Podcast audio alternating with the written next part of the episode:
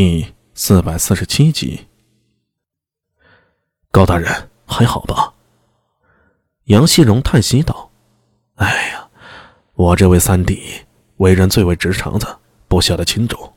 高大人没事儿，还是莫要招惹他。”满身草木血和灰尘的苏大为手忙脚乱地爬起来，装出一脸狼狈，实则心里啊乐开了花。杨希荣那一小子看起来把自己摔了个跟头，实则不痛不痒的，多半是做给人看的。而且看他跟高健和颜悦色，话里其实带着软钉子呢，只差没说出来。没事儿，别招惹我的人。刚才那一闹啊，反而让杨希荣对自己放下了戒心，因祸得福。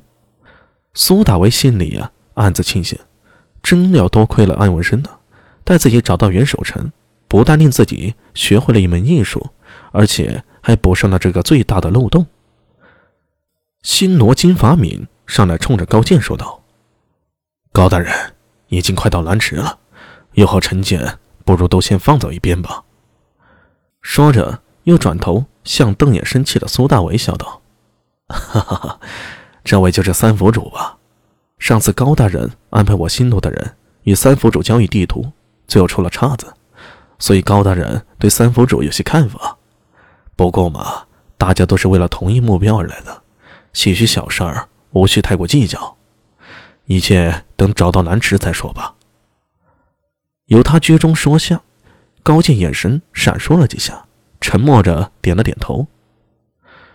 好，也许。是我认错人了。苏大为把下巴扬起，从鼻子里冲他冷喝了一声：“没错，你他妈就是一点都没认错。但现在我以蔡芒的身份在你面前，你又能做什么呢？还有邓健、高健，我们还有拐子爷的一笔账要算呢。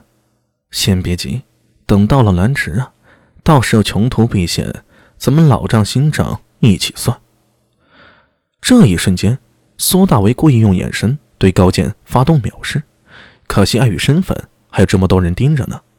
一向心高气傲的高健，此时偏偏拿苏大伟没办法，只能忍住心头怒火。他心里啊也狐疑不定，明明感觉这人的眼神与那长安县不良副帅好像的。当时那苏大伟审讯自己，用湿纸封住自己口鼻，那种濒死的体验，毕生难忘。而这 buff 三府主看向自己的眼神，与当时那苏大为太像了。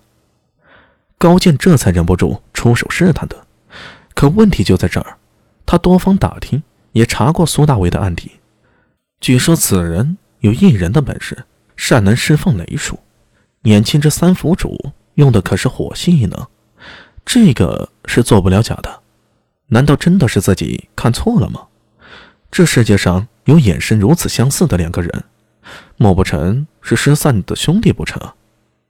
百思不得其解。高健在心里纠结着。杨新荣已经拉着道琛和学子、凡森纳罗、新罗金法米几人对比着地图，又以古罗盘以及勾玉反复对比，终于再次确认方向，以镇墓社为起点向北，北斗为天下中枢，这南池的地形。也多参考了星辰。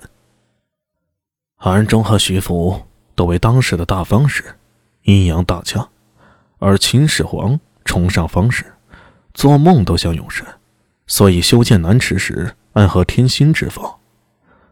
秦始皇十分迷信神仙方术，曾多次派遣方士到东海三仙山求取长生不老之药，当然毫无结果，于是。